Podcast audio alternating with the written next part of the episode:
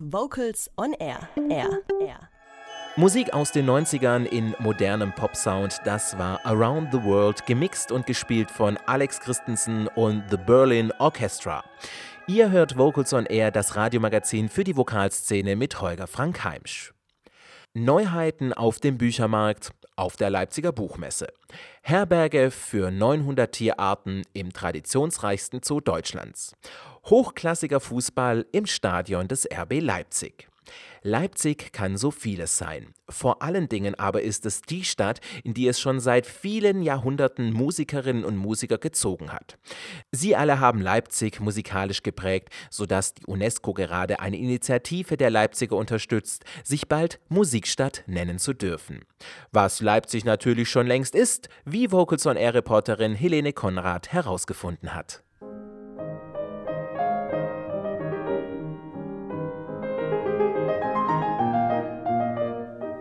Ach, wie beneide ich immer Leipzig um seine Musik.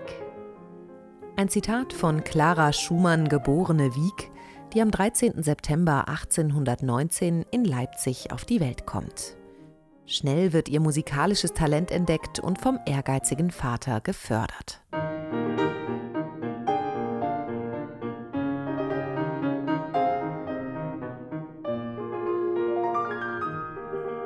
Die Ehe mit Robert Schumann lenkt ein wenig von ihrer Karriere als Pianistin und Komponistin ab, denn schon bald steht er im Mittelpunkt.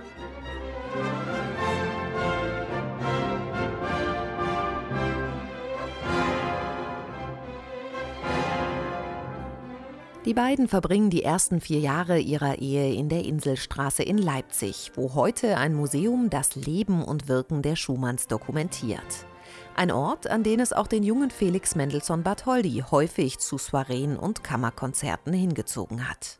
Der Pianist und Komponist aus Hamburg schafft es im Laufe seiner Karriere, Ehrenbürger der Stadt Leipzig zu werden. Der Grund dafür ist die Einrichtung des ersten Konservatoriums Deutschlands 1843, die heutige Hochschule für Musik und Theater Felix Mendelssohn Bartholdy Leipzig. Dort lehrte und unterrichtete er auch selbst, wenn er nicht gerade am Gewandhaus dirigierte und Werke wie den Elias komponierte.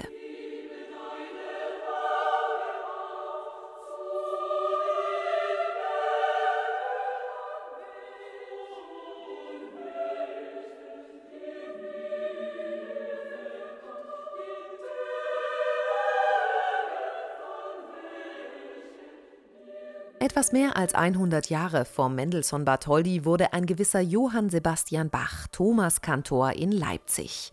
Damit war der Komponist für die geistliche Musik in den Kirchen der Stadt zuständig. Für den Thomanerchor, damals bestehend aus etwa 55 Knaben, schrieb Bach seine wöchentlichen Kantaten.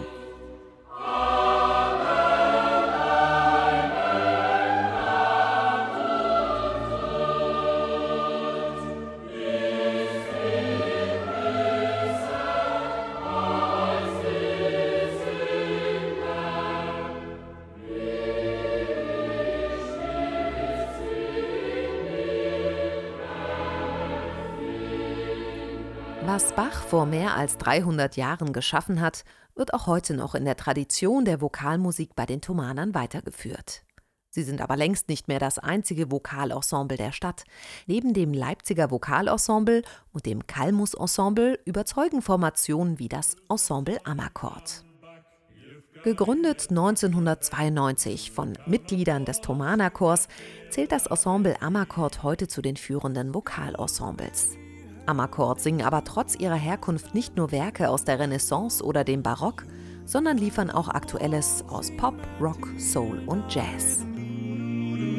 Waltzing Matilda, waltzing Matilda, you'll come a waltzing Matilda with me.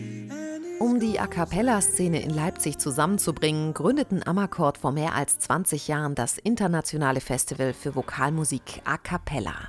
Jährlich treffen hier Ensembles aus der ganzen Welt aufeinander. Junge, kreative, aber auch etablierte Vokalensembles zeigen an acht Tagen, was sie können. Ein alter Hase im neuen Gewand, der auch dieses Jahr zum ersten Mal beim Festival zu hören sein wird, sind Voxit aus Leipzig. Baby,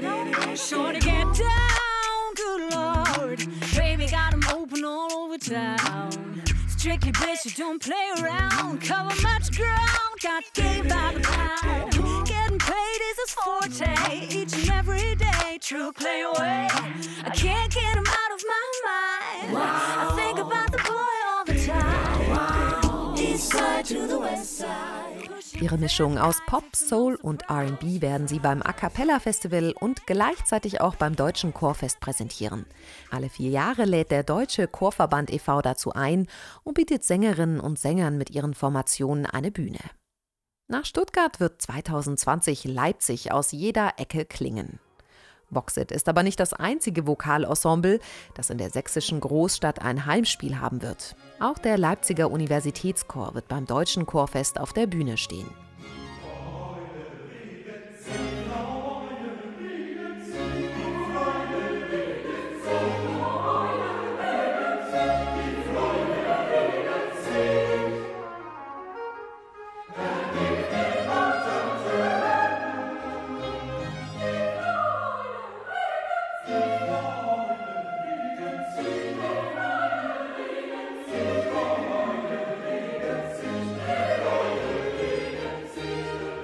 In seinem Konzert wird der Leipziger Universitätschor einen Bogen von vertrauten bis hin zu unbekannteren Werken der geistlichen Chormusik schlagen.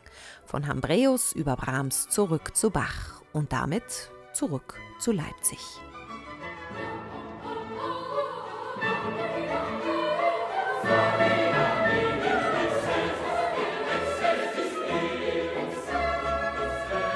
Die Stadt Leipzig wird an den Tagen des Deutschen Chorfestes 2021 bzw. 2022 gefüllt sein mit Musik.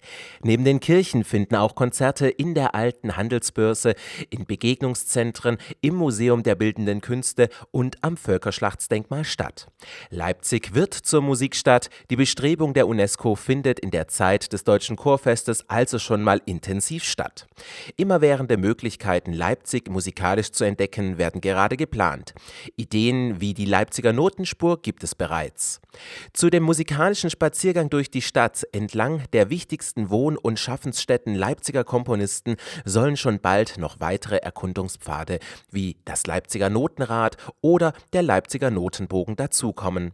Mehr Infos dazu findet ihr auch unter notenspur-leipzig.de.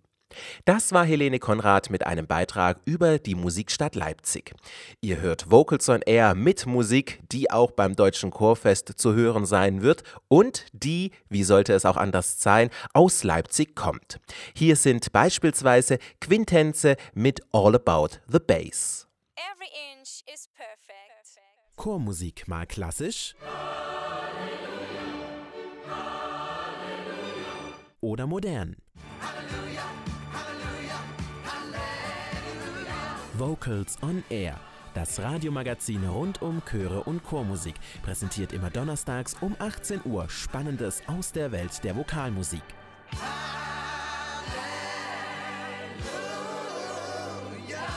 Vocals on Air.